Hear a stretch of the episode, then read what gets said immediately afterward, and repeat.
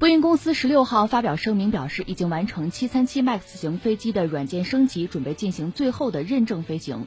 声明表示，经过升级的七三七 MAX 型飞机已经进行了二百零七次，共计三百六十个小时的测试飞行，以及相关模拟器的测试。接下来，波音将会提供额外信息，供美国联邦航空局，也就是 FAA 以及其他国家航空监管机构审查。FAA 的一位发言人表示，波音尚未提交相关材料。波音声明还表示，公司开发了增强版培训与教育材料，现在正在与 FAA 全球诸多监管方以及航空客户们一道进行评估。一旦解决了 FAA 的要求，波音将会与 FAA 安排737 MAX 飞机的认证测试飞行，并且递交。最终的适航认证文件。此外，波音还将会提供相关的信息，以解决 FAA 的要求。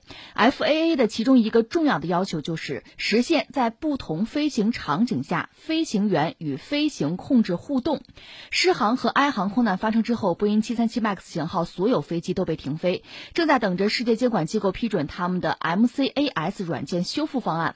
波音声明发出之后，公司股价升幅扩大，收涨百分之二点三六，报三百五十三点八一美元每股。这是波音最新的动态吧？嗯，信心满满，啊，最安全的飞机了。但是我总觉得这话不应该由他们说，尤其是在发生空难之后，这话至少是应该 FAA 来说。嗯，但是 FAA 恐怕，如果你认真、呃负责、权威，这话你也不适合说。更何况。呃，波音的这个空难最后导致 FAA 本身也受到质疑，它的权威性、它的负责任的程度，恐怕也不像大家原来理解啊、认为的、期待的那么好。实际情况就是这么回事儿。但不管怎么说，这算是个，反正对波音自身肯定是一个提振信心的好消息，就是我们改了，我们现在拿出来的东西应该是靠谱的。呃，我个人以为啊，在六月份马上会有这个巴黎航展，在航展上也许能够。传出来真正的消息，就是大家对波音的态度怎么样？但是我想，在那个航展之前，波音是断然不太可能完成就所有项目的试飞的。就 FAA 真的要给他来来来再颁证啊，再表达一个，再认证你合格，这恐怕是需要一个很仔细的过程。这个过程真的是不能再出任何的纰漏，否则对于波音、对 FAA、对美国的航空制造业、对全球的民航业，恐怕又都是一个很大的麻烦了。这是我们目前的一个判断啊，嗯，既然你谈到波音现在这个消息，我觉得有几个几个小问题可以关注一下。一个就是波音现在的状况应该说是很糟，在短期内会很糟。即使他现在下了很大的决心，做了很多的这个投入吧，把这个软件修复了，我们就说它修复，就说它安全了。即使如此，要挽回大家对它的信任，这可能还是一个漫长的过程。就你这东西再好，我不信了，我不做行吗？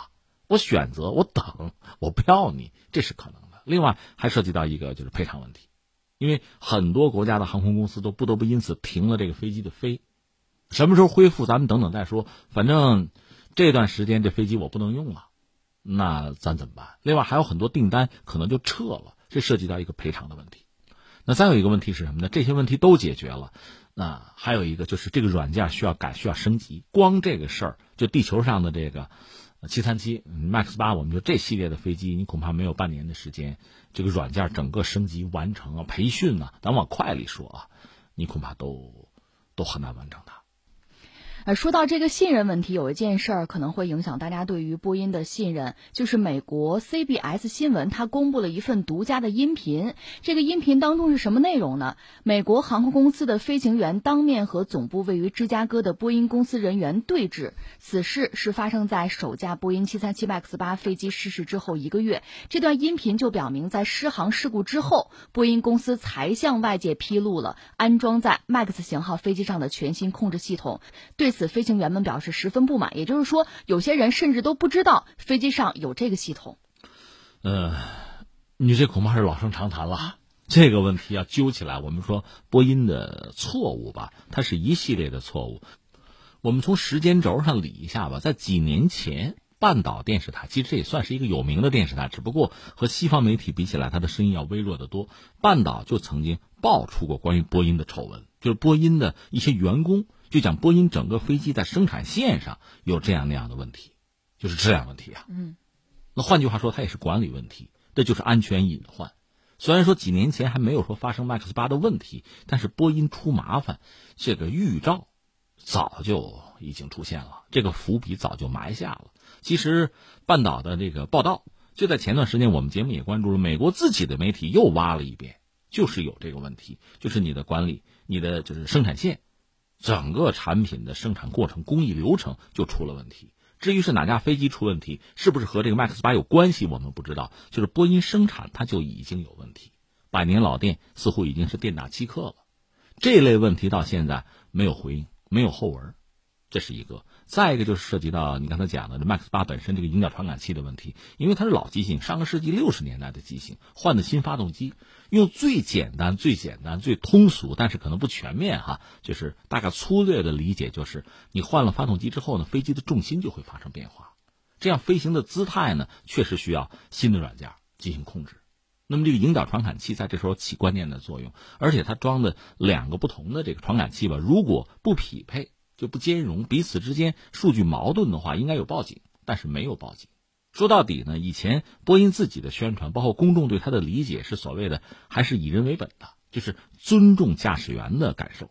以前的设计是体现这个理念的，而这次呢就非常有意思，不但没有体现对驾驶员的尊重，反而我增添了按钮之后，这个功能是什么，等于都没有说，没有告诉这个飞机上最重要的这个人就是驾驶员机长，没有说。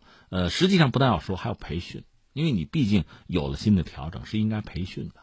都没有做，所以你说涉及到波音的问题就很多。另外最关键的，我在讲，除了波音本身有问题，FAA 有问题，嗯，这就更要命。他是裁判员，全世界范围内大家基本上都认为他是最权威的、最严肃的。甚至比如我们中国的飞机做出来之后，哎，你要能颁我适航证，那我在全球卖的就会比较好、比较顺利。他是这么个角色，结果他也出了问题，很多检测项目是波音自己提供数据就完了。当然，他也有他的理由。那我要挨项检的话，时间要拉长，对吧？成本要高，还要多雇雇员，等等等等。但问题在于，这是你的责任呐，你说是不是这个道理？这个小孩子都懂得道理。最后把波音给牵扯出来，把 FA 牵扯出来，我们看到它的航空制造业现在真的出了太大的问题。不是说以前没有出过，但是现在这个问题就带来的对全球的民航业吧。这个打击，包括对波音本身名誉的损耗，包括 FA，应该讲在短期内是很难恢复的。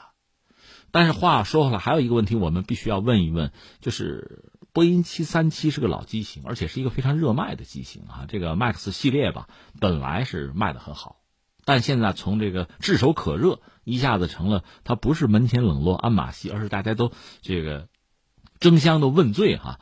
那如果它真的出了问题，真的在一时半会儿不能恢复，不能再重新进入市场的话，会出现什么格局呢？我觉得是这么几条哈。一个是波音会想办法尽快的让它回到天上去，那 FA 恐怕按说他应该严肃严谨一点，按说是啊。但是他如果不那么做，你包括特朗普也有一个态度让人觉得很不严肃，你换个名字再卖，这不是建设性的态度，这是不负责任的态度嘛。如果波音真这么干，如果美国企业真这么干的话，那就挨骂吧。那别人谁还敢坐你的飞机啊？以至于我觉得特朗普这话说了之后，你真在推个什么新机型，有一个什么新名号，那我就高度敏感了，对吧？这是一个要说的。嗯，如果说他不能尽快的回到蓝天上，就可能给其他的竞争者可乘之机。那第二个问题就来了，就是谁是替代者？那这里边大家马上能想到的就是空客。空客最对应的机型是 A 三二零 NEO 那个机型，但是有一个麻烦，我们在今天就评价一架飞机，其实你不要只有一个指标，就是什么性能，还有一个指标很重要，大家能想到吗？产能，产能啊！我这个东西非常好，性能非常好，你们都很满意，我做不了那么多，我投放不到市场，我满足不了你们，那也不行。